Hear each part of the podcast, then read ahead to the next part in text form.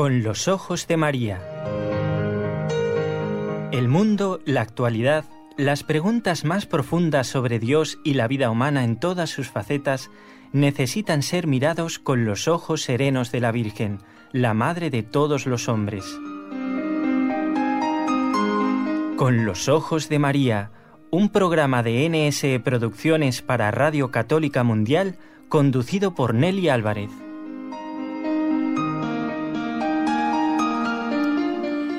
Bien amigos, lo primerito que ustedes se van a dar cuenta es de que les han cambiado a Nelly Álvarez. ¿Cómo así? Pues sí, Nelly se encuentra, además como mm, preguntaban en un correo, se encuentra realizando un apostolado bien bonito que luego pues a lo mejor tenemos ocasión de comentar. Y por esto la estoy supliendo, la hermana Carmen Frauca, que otras veces ha estado también con ustedes. De todas formas, queda en pie la promesa que hizo Nelly de entrevistarse hoy con un sacerdote que nos va a explicar cómo nace una vocación sacerdotal y ese enamoramiento tan profundo de Jesús a través de la liturgia.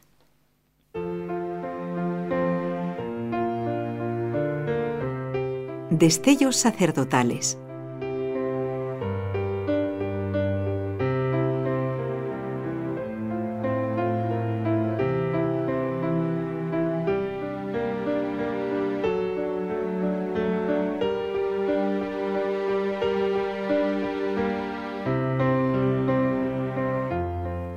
Mi principal ocupación, mi misa. Esta debiera ser la ocupación que ocupara todas las ocupaciones de nuestros sacerdotes y la ocupación que preocupara todas sus preocupaciones.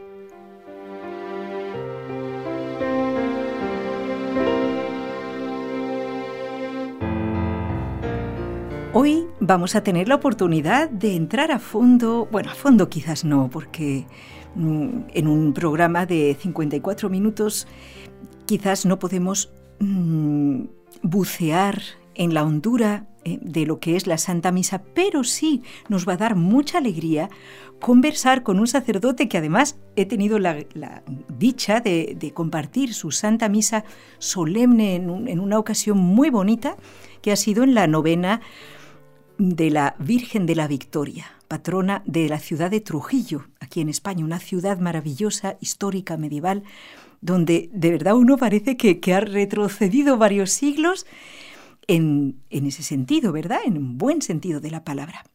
Quisiera ya saludar al, vamos a llamarle padre, a que aquí en España al sacerdote, ya saben que a los sacerdotes diocesanos se les dice don, pero como choca en América, yo creo que él estará muy contento de ser llamado padre, ¿verdad que sí? Claro que sí, cómo no. Eh, además, con un corazón como el de usted, yo creo que bueno. Muchas gracias. Él es el padre. Un saludo para todos los que nos escuchan. Exactamente, el padre Miguel Ángel Ventanas. Padre, eh, precisamente en esta misa del día 2 de septiembre de 2018, mm, explíquenos, antes de entrar en, materia, por qué fue tan importante esta misa, por qué eh, usted hablaba también en esa misa de ensanchar el corazón. Bueno, esa misa es el colofón de esa novena que se celebra con gran fervor y solemnidad en la ciudad de Trujillo, en honor de su patrona, la Santísima Virgen de la Victoria esa misa solemne es el momento culminante de esos días de preparación donde toda la ciudad gira en torno a la Virgen. Hay tres novenas eh, diarias, una especialmente dedicada a los niños, eh, se llena la iglesia y acuden en gran número, y por la tarde pues la novena solemne que cada año se le confía a un predicador que se elige para la ocasión. ¿no?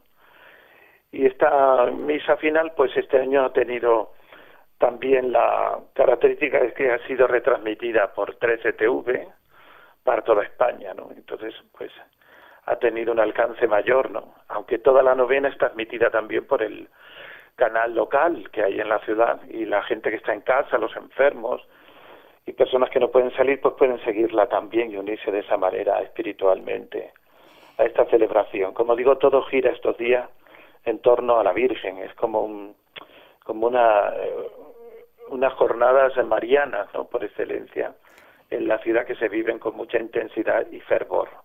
Y la misa final, pues ese, ese colofón, ese momento culminante, festivo, ¿eh?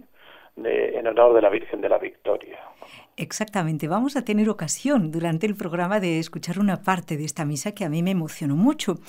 Pero ya quisiera entrar en materia y es la vocación sacerdotal, la vocación a un estado tan, tan alto que es de identificación con Cristo. Total. Qué importante hoy hablar de la esencia del sacerdocio, de la grandeza del sacerdocio. Porque oí una vez esta expresión y me parece muy cierta. Dice, en los medios de comunicación solo se habla de los sacerdotes como de los aviones, cuando caen. Cuando están cumpliendo su deber, que son miles y miles de buenos sacerdotes en el mundo, ¿quién habla de ellos? Padre Miguel Ángel. Nadie, pues nadie. ¿Usted le parece justo eso?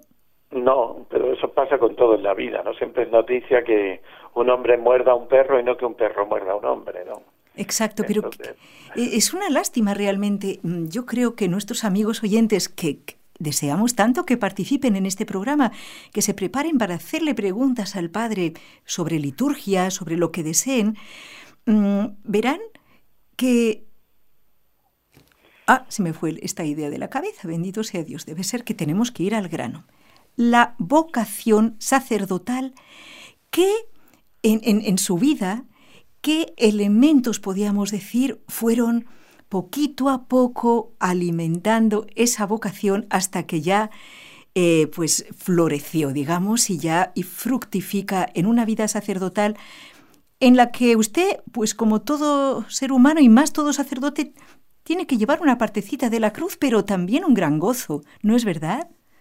Pues sí, hay que empezar diciendo que la vocación, como la fe, es un misterio que Dios da a quien quiere, porque uno por más que se esfuerce no llega a tener fe si Dios no se lo concede. Pues tampoco uno llega a tener vocación por, por mucho que se esfuerce si Dios no, no le llama, si Dios no se la da. Entonces hay que partir de eso, que es un misterio que Dios da a quien quiere. Y se va sirviendo pues de muchos, de muchos eh, elementos, ¿no? primero pues la familia, yo sobre todo la familia por parte de mi madre, una familia muy vinculada a la iglesia, como sacristanes, como servidores de la parroquia ya en, el pueblo del que somos originarios. Y luego pues eh, pues ese testimonio sencillo de, de la vida de familia, pues el acudir a misa, aprender las oraciones, ir preparándose para los sacramentos, también tuve la suerte de tener una vecina que para mí fue como una abuela, siempre la traté como tal, que era anciana y con la que yo iba todos los días a misa, acompañándola, y a partir de ahí pues empecé a gustar lo que significaba la misa, la liturgia, que comencé a entrar en relación con el sacerdote de la parroquia y a pues eh, un poco admirar todo lo que él hacía, ¿no? parroquia muy sencilla, humilde, pero en la que yo veía como el sacerdote se esforzaba por llegar a todos, por preparar bien las celebraciones, por eh, ensayar los cantos, por que todo pues eh, se realizara conforme a la dignidad ¿no? de, de, lo que allí se celebra, del misterio que se hace presente. Y pues, todo eso me fue de alguna manera cautivando, comencé a ayudar también como acólito, en estas celebraciones. Vamos a explicar a, este nuestros padre, a nuestros amigos oyentes, perdone la interrupción, pero vamos a explicarles por qué esta palabra acólito, que, si quiere le cuento una, una, historia muy simpática sobre esto. Eh, no todo el mundo la entiende, no todo el mundo la conoce. Eh, ¿Nos lo puede decir con otra otro sinónimo? Bueno, pues como acólito es una palabra que significa el que acompaña es el que acompaña al sacerdote. Y hay que distinguir que hay acólitos instituidos, antiguamente era una de las órdenes menores de acceso al sacerdocio, y ahora es un ministerio laical a partir del Concilio Vaticano II, que pueden recibirlo varones laicos eh, para servir al altar, distribuir la comunión.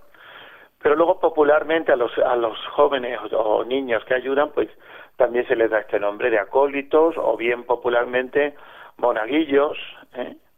que viene de, de, monjecillos, ¿no?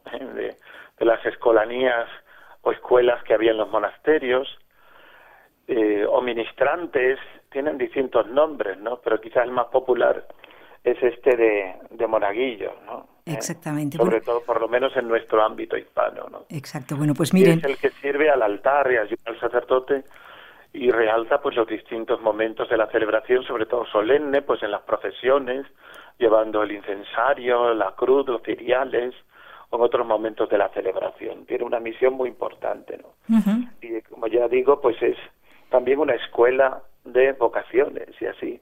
Quizás la mayoría de los sacerdotes hemos sido marquillos, ¿no? Y en ese contacto con el sacerdote es donde hemos empezado a gustar lo que significa eh, la vida sacerdotal. Dios ha servido también de lo que, lo que no se conoce no se puede amar, ¿no?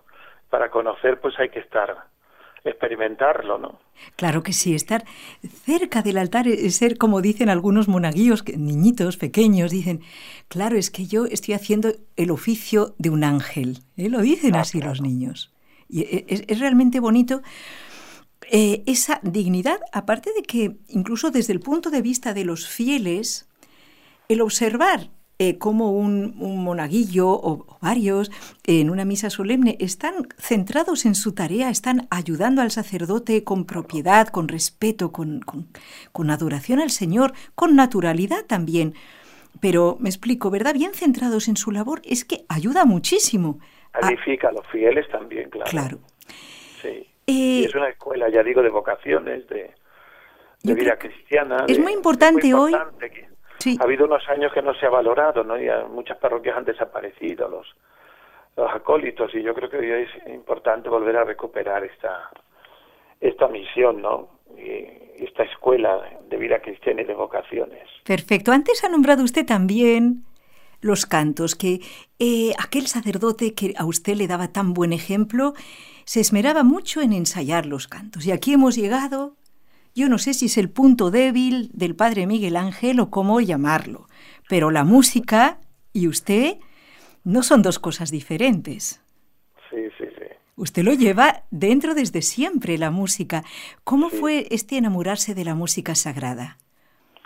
Bueno, pues también en mi familia he tenido antecedentes de cantores en el coro parroquial allá en el pueblo y como he dicho también de sacristanes, que entonces el sacristán no solo preparaba las cosas para la celebración, sino que era el que dialogaba con el sacerdote la misa, era la misa anterior que el pueblo no, no, respondía y era el, el, sacristán el que en la misa cantada hacía la, la parte del pueblo, o sea que ellos lo, traigo de familia de alguna manera, ¿no? Y luego pues eso, aquí en la parroquia y, luego ya en el seminario, pues pues eh, hemos ido aprendiendo, gracias también a los profesores, sacerdotes beneméritos eh, de música y de, y de liturgia, pues hemos ido aprendiendo y cultivando todo este mundo de la música sagrada que es no es un añadido a la celebración, sino parte integrante de la, de la liturgia. Eh. No es un adorno, no tenemos que ir a la misa para decir eh, que vamos a cantar durante la misa, o se oye a veces misa amenizada por tal coro, no. El canto, la música son parte integrante de la celebración y tienen una función ministerial, porque ayudan también, eh, si están bien escogidos, si son de verdad música sacra, pues ayudan a entrar en el misterio, o si están mal escogidos y no son música adecuada, pues pueden eh, apartarnos ¿no? del misterio y no ayudarnos a vivir la celebración. Es un elemento muy importante en el que hay que jugar, pues eso, con el canto del coro, el canto del pueblo, hay partes para unos, partes para otros, diálogo entre unos y otros, muy importante el, canto del, del que celebra, del que preside la celebración, en esos diálogos con el pueblo, en el prefacio, en las oraciones, que es la, la forma más sencilla y más práctica de participación y que hoy está también mucho en desuso, ¿no? Se encuentran pocos sacerdotes que cantan la, no, no cantar durante la misa, sino cantar la misa, las oraciones y lo, el prefacio, los textos propios de la misa. Por ejemplo, en la liturgia oriental es impensable una misa rezada, como decimos nosotros, no toda la liturgia es cantada. Es la expresión máxima ¿no? de esa alabanza a Dios, de esa glorificación de Dios que se realiza en la liturgia, ¿no? Eh, Exacto. no solo las palabras, sino también la música, el canto. Es que como que a todo esto. Sí, como que las palabras habladas no son capaces de expresar tanto amor, tanta, tanta adoración como experimentamos, como con la que queremos alabar a nuestro Señor. Por eso la forma más, eh, donde se ha dado la forma más, más plena de esa unión ha sido en el canto gregoriano, porque es que el, la música está al servicio de las palabras, los melismas están resaltando palabras mm, determinadas de los textos bíblicos que para realzarlas en ese momento, ¿no? Es, es una unión profunda que hay entre rito, eh, palabra y música, ¿no? Por eso es tan importante el canto gregoriano, que es el canto propio de la liturgia romana, ¿no? Una pregunta sobre esto, padre. Usted es especialista de liturgia y es además la persona encargada de la liturgia a, eh, a nivel por ahora diocesano, pero sé que es realmente su, su especialidad. Mm, ¿Usted ha conseguido, por ejemplo, que los fieles de su parroquia, de, de, esta ciudad de Trujillo, pues en, en, que digamos que es una ciudad, bueno, turística, pero eminentemente también agrícola, o sea que tampoco es... Ganadera más que agrícola. Ganadera, muy bien, muy bien dicho, ganadera. Pues eh, quiero decir con esto que no es un público, eh, no, no, no, son unos fieles a lo mejor con una formación todos de, de, de, de super altura y sin embargo usted con sus fieles canta la misa en latín. Y, y, usted dígame, ¿a los fieles les gusta, les gusta participar en la misa en latín, una lengua por, que llaman muerta, pero que por otra parte da mucha vida a la liturgia? Ah, sigue siendo la lengua propia de la liturgia romana, claro. Y además el concilio exhorta a que los fieles sepan cantar las partes principales de la misa para participar en ella, sobre todo en concentraciones de de tipo internacional, ¿no? Donde es indispensable utilizar esta lengua como lengua común, ¿no? Y para ello, pues tienen que, que cantarse, porque si no, ¿cómo lo van a aprender, no? Y cómo lo van a saber.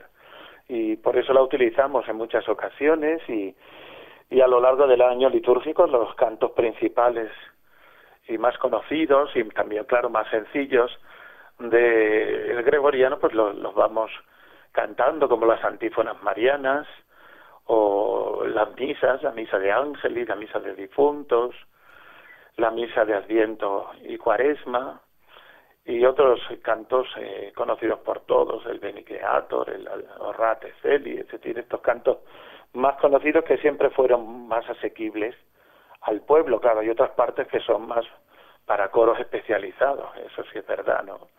Eh, pero estas partes pues eh, las seguimos cantando y, yo creo que la gente que, que viene los canta con gusto. ¿eh? Claro que sí. Tenemos un cantoral, para ello bilingüe, es decir, viene la parte en latín, pero también viene la traducción para que la gente pues también comprenda lo que están cantando, ¿no? Magnífico. Yo quisiera, en este momento le vamos a pedir a Raúl García, que está aquí con nosotros en el control, que nos haga escuchar de esta misa del día 2 de septiembre, que efectivamente esta misa solemne, presidida por usted allá en Trujillo, y que lo pueden encontrar en YouTube. vamos a escuchar la parte del aleluya y un, un, elemento que a mí me emocionó mucho porque no, se, no es común, que es el canto del Evangelio. Es decir, la lectura del Evangelio en vez de leerla normalmente se cantó. Vamos a escuchar esto.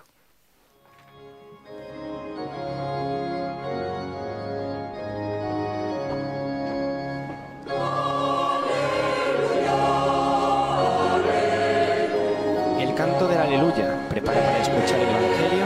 Este domingo escucharemos la lectura del Evangelio de San Marcos. El párroco ha puesto incienso, el sacerdote pide la bendición para proclamar el Evangelio. Canta la coral Troxiello.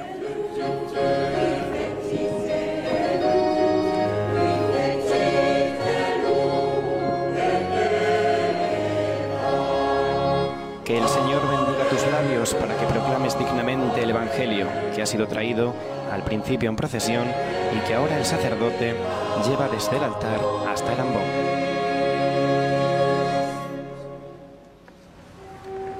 El Señor esté con vosotros. Y con tu espíritu. Lectura del Santo Evangelio según San Marcos.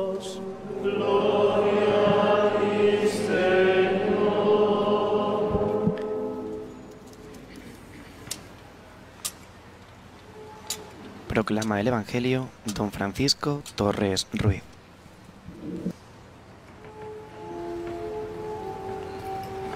En aquel tiempo se acercó Jesús un grupo de fariseos con algunos escribas de Jerusalén y vieron que algunos discípulos comían con manos impuras, es decir, sin lavarse las manos.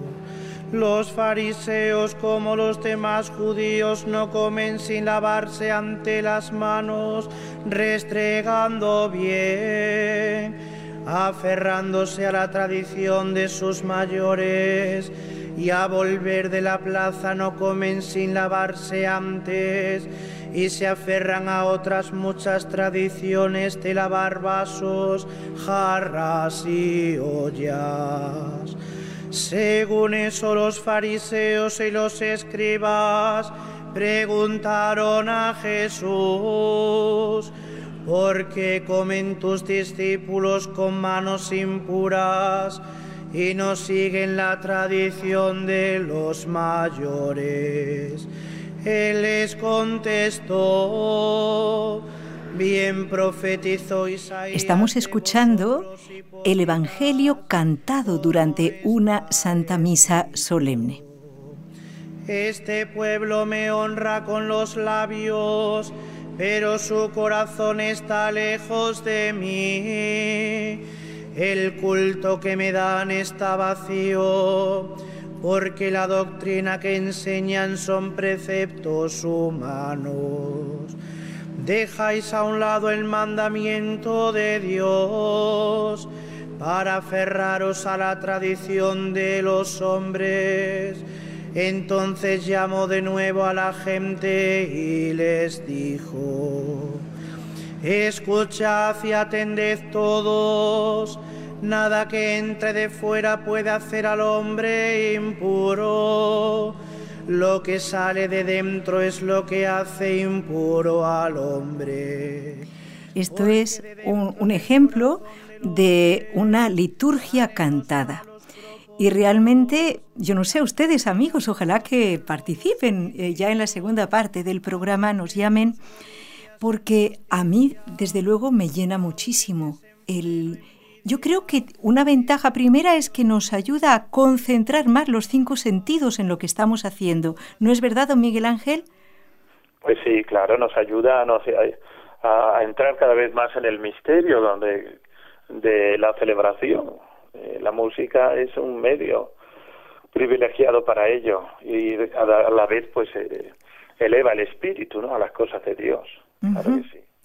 A la hora de, que el Señor lo haya llamado a usted al sacerdocio, eh, hemos hablado de la familia, hemos hablado también de, del ejemplo de un buen sacerdote, hemos hablado de, la música, pero ¿y si habláramos ahora de María?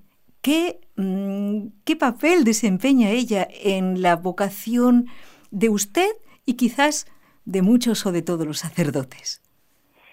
Yo creo que María pues es fundamental en la vida cristiana. El Señor nos entregó como hijos a ella al pie de la cruz, ¿no? Ser cristiano es tener a María también por madre. Yo tuve la suerte de que mi parroquia precisamente está dedicada a la Virgen, la parroquia en la en la que crecí, Nuestra Señora del Pilar. Entonces, pues lo viví también mucho en torno sobre todo a la fiesta, la preparación de la fiesta de la Santísima Virgen del Pilar y todo lo que pues llevábamos a cabo entonces en torno a ella. Y luego, pues aquí en, en Plasencia también hay una devoción tierna a la patrona, que es la Virgen del Puerto, mm, en la que pues eh, también crecí desde pequeño, ¿no? Acudiendo a su santuario, celebrando también sus fiestas.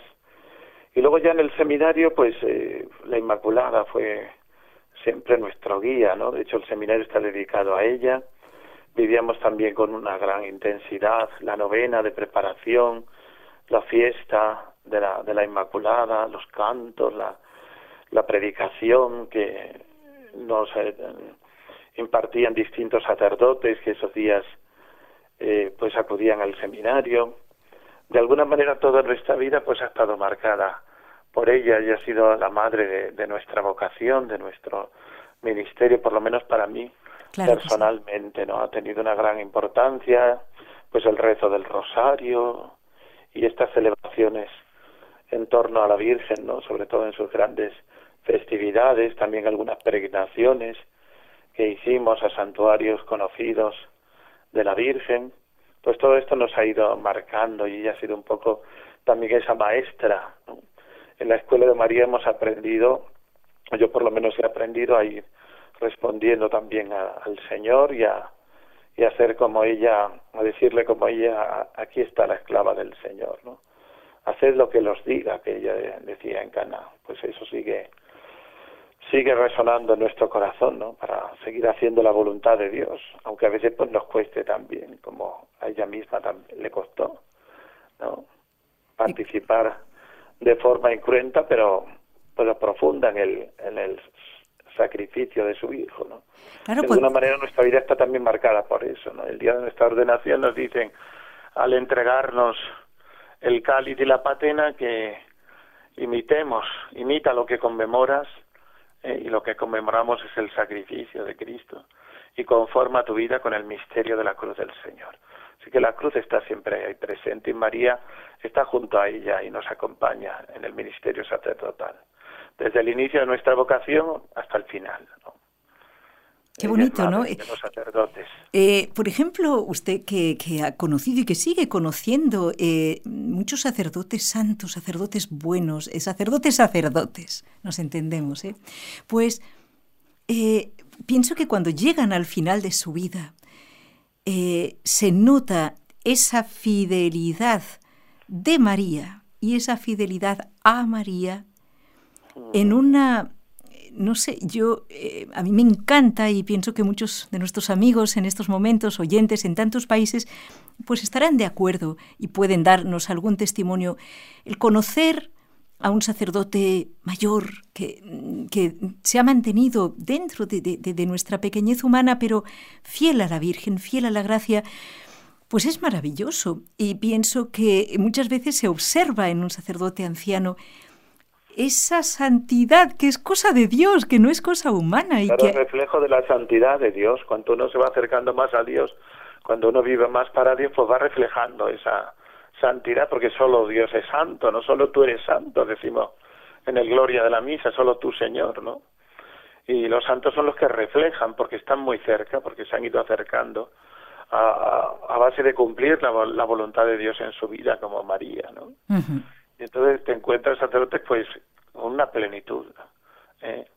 una plenitud que se ha ido eh, pues de alguna manera eh, edificando a lo largo de toda su vida, de los distintos destinos que han tenido, de la gente con la que han tratado, de lo de lo que han transmitido, ¿no? Eh, a través de sus de su ministerio, a lo largo, todo eso lo ha ido, los ha ido enriqueciendo y los encuentras con una vida plena, ¿no?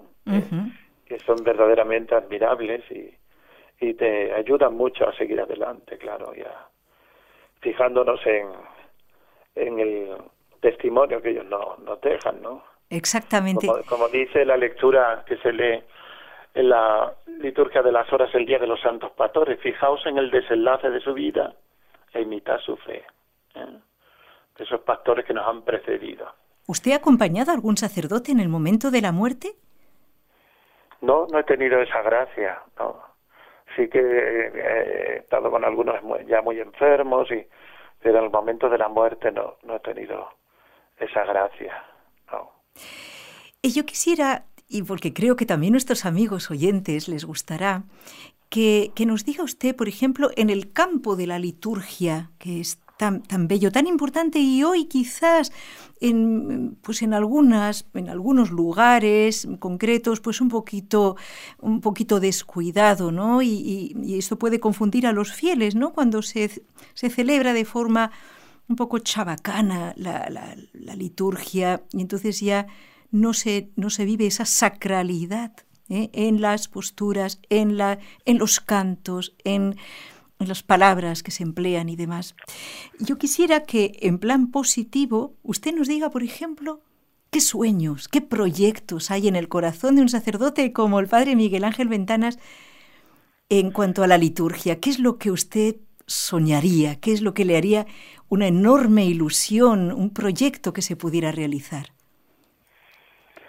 Bueno, pues es el, el, ideal sería pues esa eh, fructuosa participación de los fieles que habla de el Concilio Vaticano II, es decir, que los fieles no solo contestaran o solo realizaran las posturas, sino que pues vivieran interiormente lo que todo eso significa, ¿no? Esa fructuosa participación que eh, debe ser la meta de nuestras celebraciones litúrgicas para poder entrar en el misterio de Dios, que es eh, el fin de la liturgia, la gloria de Dios y la santificación de los hombres, glorificando a Dios a través de los ritos, de los de los gestos, de las de las aclamaciones, también nos vamos nosotros santificando en la celebración de la Iglesia y nos vamos transformando en aquello que celebramos y en aquello que recibimos, sobre todo en la Eucaristía.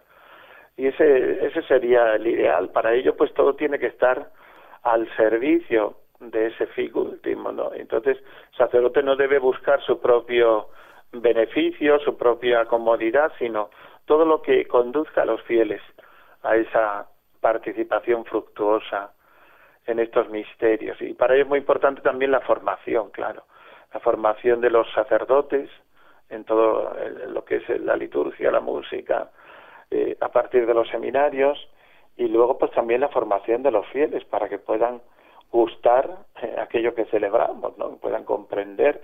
Si vamos a los santos padres de los primeros tiempos, San Agustín, San Ambrosio, pues ellos explicaban, tienen sus catequesis que se llaman mistagógicas, ¿no?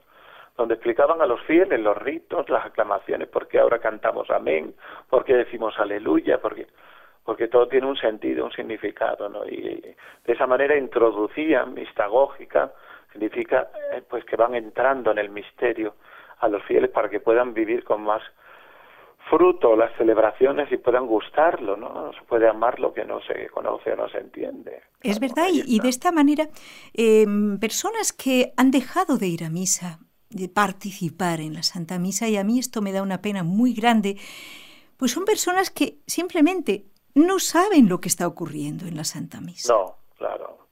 Entonces, claro, es normal que se aburran, porque claro... Claro, la misa es muy aburrida, dice la gente. Claro, es que la misa ni es aburrida ni es divertida, la misa es un misterio. Es la actualización del sacrificio de Cristo y solo desde la fe eh, puedes, ah, puedes eh, pues comprender esto, ¿no? En la medida en que lo podemos comprender, ¿no? Entonces, no, eh, si vamos a la actualización del sacrificio de Cristo, de, pues eh, esto ni es aburrido, ni es divertido, ni es, no, es la celebración de, la fe, del misterio de nuestra fe, como decimos en la aclamación después de la consagración. Entonces hay que eh, pues formar eh, a los fieles en, lo que es y lo que significa la misa, ¿no? Y a los sacerdotes también, porque a veces con este afán de hacer divertida la misa, pues se introducen elementos extraños a la celebración que no están permitidos por las normas litúrgicas y que muchas veces desfiguran en la, misma misa, ¿no? Como pues eh, todos conocemos muchas de estas introducciones arbitrarias en la celebración y sacerdotes que al final en vez de ser servidores eh, del misterio pues se convierten en showman que entretienen intentan entretener a, a la gente y de esta manera ya el centro de la celebración no es Cristo ni su sacrificio ni su entrega sino que es el sacerdote. Y la gente pide pues vamos a la misa del padre fulanito porque es que es muy entretenida porque qué bien no.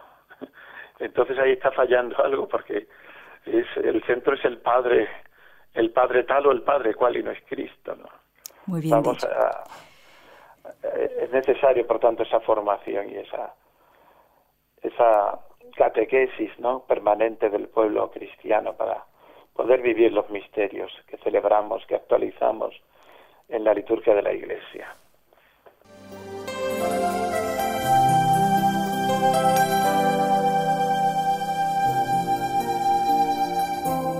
Estás escuchando en Radio Católica Mundial el programa Con los Ojos de María, en vivo y en directo presentado por el equipo Nuestra Señora del Encuentro con Dios desde Barcelona.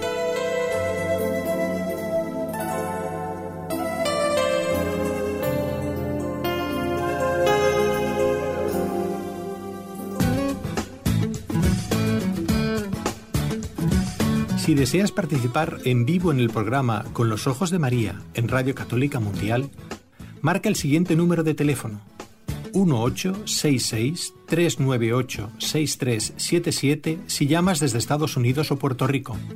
Si llamas desde otros países, marca el código internacional y luego el número 1205-271-2976.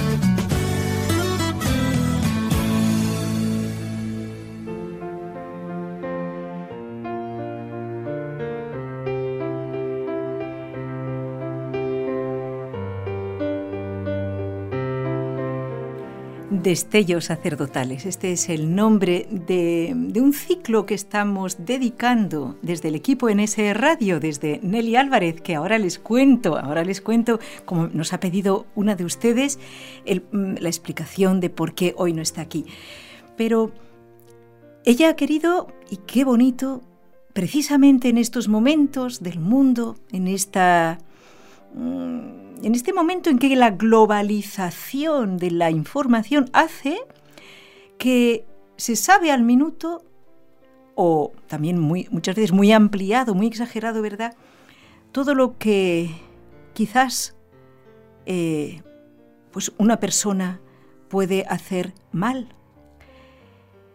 Me explico, ¿eh? las noticias eh, morbosas, y, como se lo recordaba a ustedes yo antes, en cambio, curiosamente, no es noticia que miles y miles de sacerdotes estén santamente dedicados a su ministerio en el anonimato, en, el trabajo fuerte, en la soledad muchas veces, porque es un sacerdote para un pueblo o para varios pueblos. Y nosotros queremos hablar de esto, queremos hacer justicia a, la grandeza de este sacramento que Cristo, nuestro Señor amadísimo, instituyó. Quisiera eh, hoy, eh, antes de proseguir con don Miguel Ángel, que está con nosotros, el Padre Miguel Ángel en este momento también, saludar eh, a dos personas que nos han escrito en estos días, en concreto agradecer mucho a a la persona, a María, que nos pide por la salud de John Ampuero Alata y fortaleza para sus hermanos Freddy, Gladys y Maribel. Eh, María, no te preocupes, dentro de unos momentos rezaremos con el Padre Miguel Ángel estas tres Ave Marías habituales del programa, también por esta intención. Y luego tenemos un correo desde Perú muy cariñoso, eh, que es de María Rosa Delgado. ¿eh? Ella dice, querida Nelly, esperando que el motivo que te aleja de nosotros, tu familia de oyentes, sea algo de tu trabajo pastoral, pido a Dios que bendiga y acompañe cada día tu hogar y la hermosa misión de fe que María Santísima te pide. Bueno, eh, un, correo muy cariñoso que agradecemos mucho. Eh, pues les cuento, resulta que eso también es una labor yo diría que una persona que va a misa, como nos ha dicho el padre Miguel Ángel desde chiquitín, él iba con una señora mayor, le acompañaba a misa, y quizás por esa obra también de que, no estuviera solita, pues el Señor se volcó en generosidad en el alma de aquel niño que hoy es sacerdote. Pues yo quisiera mm, recordar que todos los fieles cristianos, más aún los que participamos con más frecuencia incluso que la semanal, durante la semana también, en la misa, eso se tiene que notar en la vida. Pues eh, se nota en que uno quizás acoge las inspiraciones del Espíritu Santo, y a Nelly le ha ocurrido esto, una, una gran amiga suya, eh, que también forma parte de este equipo NSE, ha tenido una niña, una tercera, un bebé, eh, ahora hace 15 días más o menos, y como ya tiene dos niñas que se mueven mucho, que ya tienen una edad de estar por ahí en movimiento, pues claro, esta mamá necesita una ayuda durante unos días y Nelly se ha ido a, visitar a su prima Santa Isabel, digamos. Está ahora mismo ayudando a, esta gran amiga eh, a, cuidar al bebé y a las dos niñas. Mm, este es el motivo que realmente es muy bonito eh, y que yo quisiera animar a tantos oyentes en estos momentos de Radio Católica Mundial, de NSE y de, de otras radios que se conectan, a que, a que todos reflexionemos cómo se nota en mi vida diaria que yo voy a misa. Padre Miguel Ángel, ¿cómo se debería notar eh, en, cosas sencillas? Pues se debe notar sobre todo pues que en, en, que vives esa unión con el Señor, ¿no? Que se prolonga después de la celebración, la comunión, que es el momento culminante de la celebración. La celebración es como un como un camino ascendente, ¿no? Eh, primero es el encuentro, eh, el reconocimiento de nuestros pecados, el, la escucha de la palabra, que es la primera mesa que se nos eh, sirve, y luego la liturgia eucarística de acción de gracias, de consagración, de bendición a Dios, de adoración, de donde renovamos y hacemos presente el sacrificio de Cristo que culmina con la comunión, que es la, la segunda mesa, no la mesa de la Eucaristía que se nos ofrece, ¿no? Esa comunión sacramental pues tiene que notarse luego en nuestra vida porque intentamos vivir en la presencia de Dios todo lo que hacemos, ¿no? Eh, vivir en la presencia de Dios e intentar caminar pues según sus caminos, ¿no? Que la palabra de Dios nos va trazando día tras día, ¿no? Si existimos cada día misa estamos en una formación permanente continua, podemos decir, porque en la Sagrada Escritura, en la Santa Misa se nos ofrecen los tesoros más importantes de la Sagrada Escritura. ¿no? Así lo quiso el Concilio Vaticano II en Dei que dijo que se ofreciera al pueblo cristiano abundantemente la mesa de la palabra de Dios. Y así, pues gracias a Dios, uno de los frutos más reconocidos de la reforma litúrgica es el leccionario actual frente a unos cuantos textos que se leían anteriormente, muy pocos, prácticamente no se leía el Antiguo Testamento nunca, pues ahora tenemos una abundancia de leccionarios, una riqueza muy grande, donde si asistes a misa cada día, pues prácticamente lees o escuchas eh, la Sagrada Escritura en, toda su amplitud y, esos textos, pues con la ayuda del Espíritu Santo y, el sacramento que celebramos, pues van transformando nuestra vida, ¿no? Es el, el Señor el que actúa en nosotros. Si nos ponemos de verdad a, eh, en sus manos, ¿no? Y dejamos que Él actúe, que Él transforme nuestra existencia y eso se tiene que notar luego pues en todo, en la vida profesional, en la vida de familia, en la, en la, vida de amistad con las personas. Eh, la Eucaristía nos va transformando en lo en ella, no la transformamos en nosotros, nos va divinizando, ¿no? Que dicen los orientales, ¿no?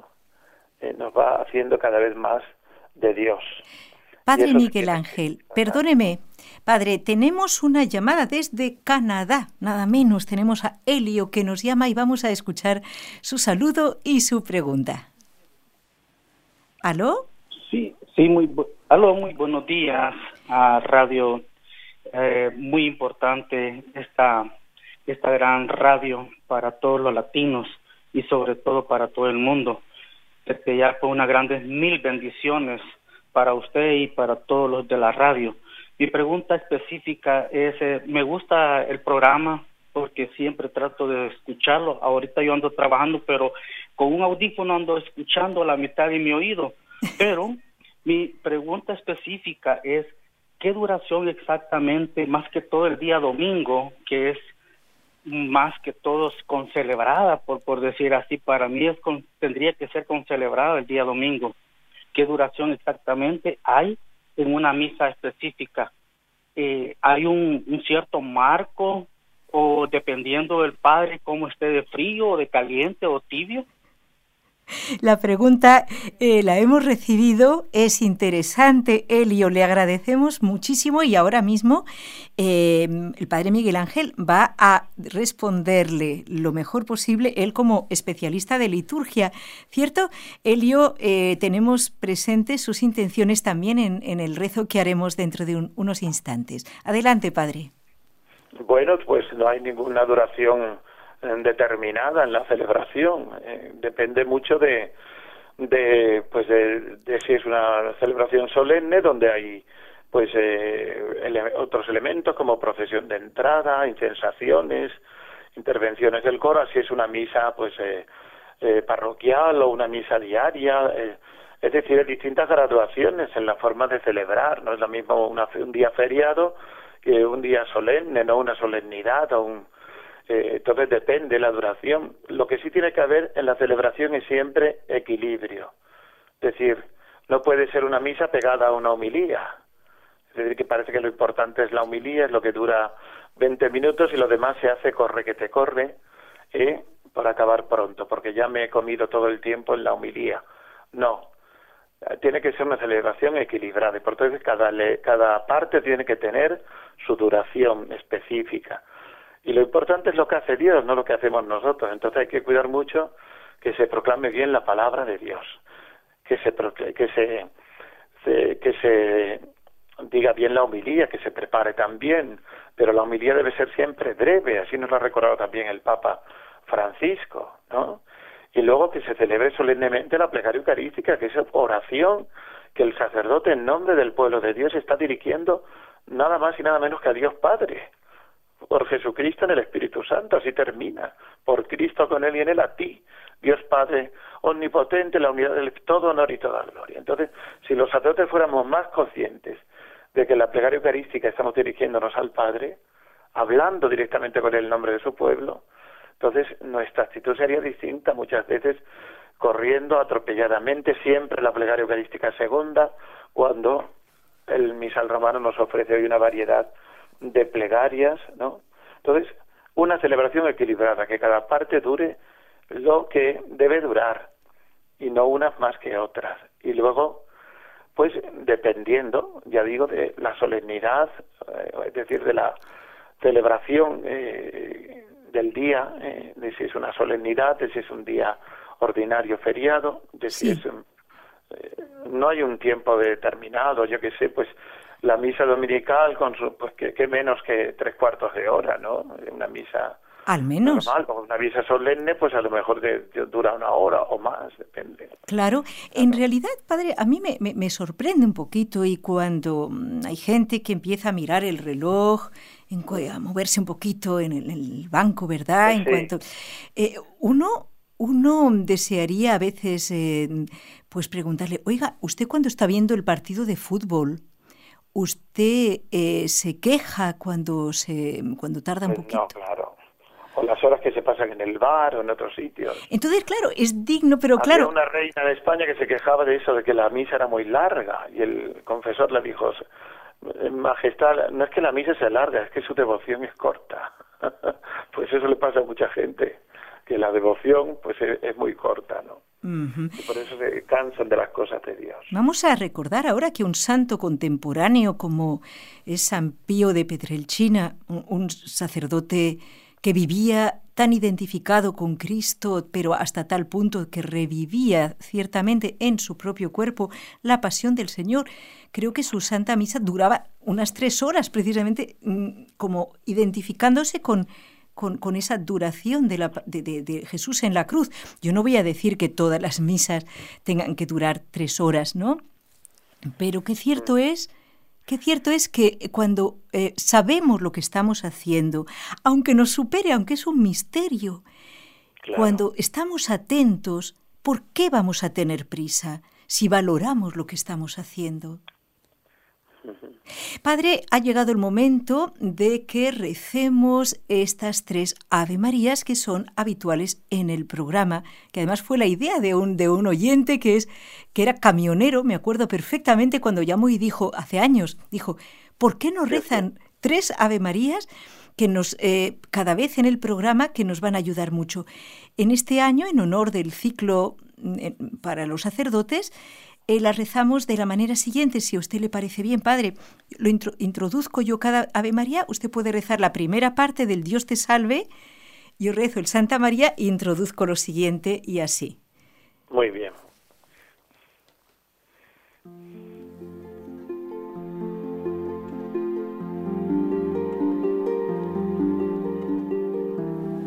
En el nombre del Padre, y del Hijo, y del Espíritu Santo. Amén. Amén. María, Madre mía, por el poder que te concedió el Padre, libra a todos los sacerdotes y a todos los que se encomiendan a ti líbranos de caer en pecado. Dios te salve María, llena eres de gracia, el Señor es contigo. Bendita tú eres entre todas las mujeres, y bendito es el fruto de tu vientre, Jesús. Santa María, Madre de Dios, ruega por nosotros pecadores, ahora y en la hora de nuestra muerte. Amén. María, Madre mía, por la sabiduría que te concedió el Hijo, libra a todos los sacerdotes y a todos los que se encomiendan a ti de caer en pecado. Dios te salve María, llena eres de gracia, el Señor es contigo. Bendita tú eres entre todas las mujeres, y bendito es el fruto de tu vientre, Jesús. Santa María, Madre de Dios, ruega por nosotros pecadores, ahora y en la hora de nuestra muerte. Amén. María, Madre mía, por el amor que te concedió el Espíritu Santo, libra a todos los sacerdotes y a todos los que se encomiendan a ti de caer en pecado. Dios te salve María, llena eres de gracia, el Señor es contigo. Bendita tú eres entre todas las mujeres, y bendito es el fruto de tu vientre, Jesús. Santa María, Madre de Dios, ruega por nosotros pecadores, ahora y en la hora de nuestra muerte. Amén. Amén.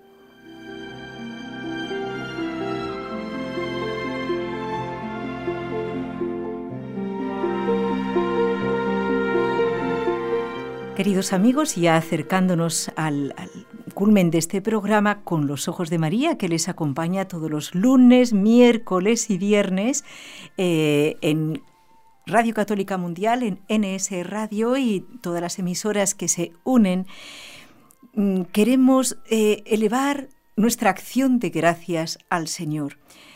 Eh, las hermanas misioneras, pues de mi casa, de aquí, de la comunidad, solemos hacerlo con mucha frecuencia y dar gracias a Dios por el don del sacerdocio. Imaginemos por un momento que sería un mundo en el que no podamos acudir al sacerdote para recibir el perdón de nuestros pecados, en el que no pudiéramos recibir la Eucaristía, el don más grande, la presencia real de Cristo. Por ello, eh, pues ahora que nos queda como un minutito, le vamos a pedir a don Miguel Ángel que, que es tan buen liturgista, pues que quizás que eleve una acción de gracias al Señor, pero de un minuto escaso, eh, al despedirnos. Te damos gracias, Señor, por todos estos beneficios espirituales que nos concedes a través de estos medios de comunicación para crecimiento en la vida cristiana y para fortalecer nuestra unión contigo. Tú que vives y reinas por los siglos de los siglos. Amén.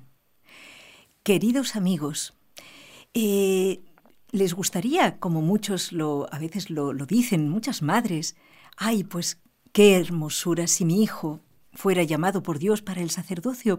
Hoy, al hablar con el padre Miguel Ángel Ventanas, hemos aprendido qué bonito es poder en familia, no tanto con sermones, menos con imposiciones, pero sí vivir la piedad, vivirla de forma natural y sobre todo en la misa participar con plenitud, ¿sí? Con atención, con amor. Damos gracias a Dios por todos ustedes y nos escuchamos de nuevo el miércoles si Dios quiere. Hasta pronto.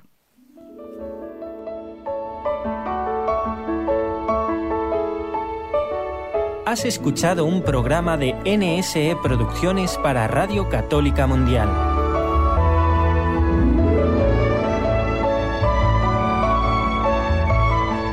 ¿Quieres conocernos? Escríbenos al correo electrónico con los ojos de María arroba nsradio.com.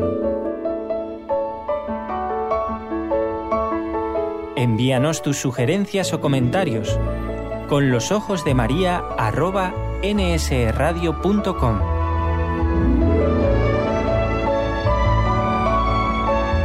Te esperamos.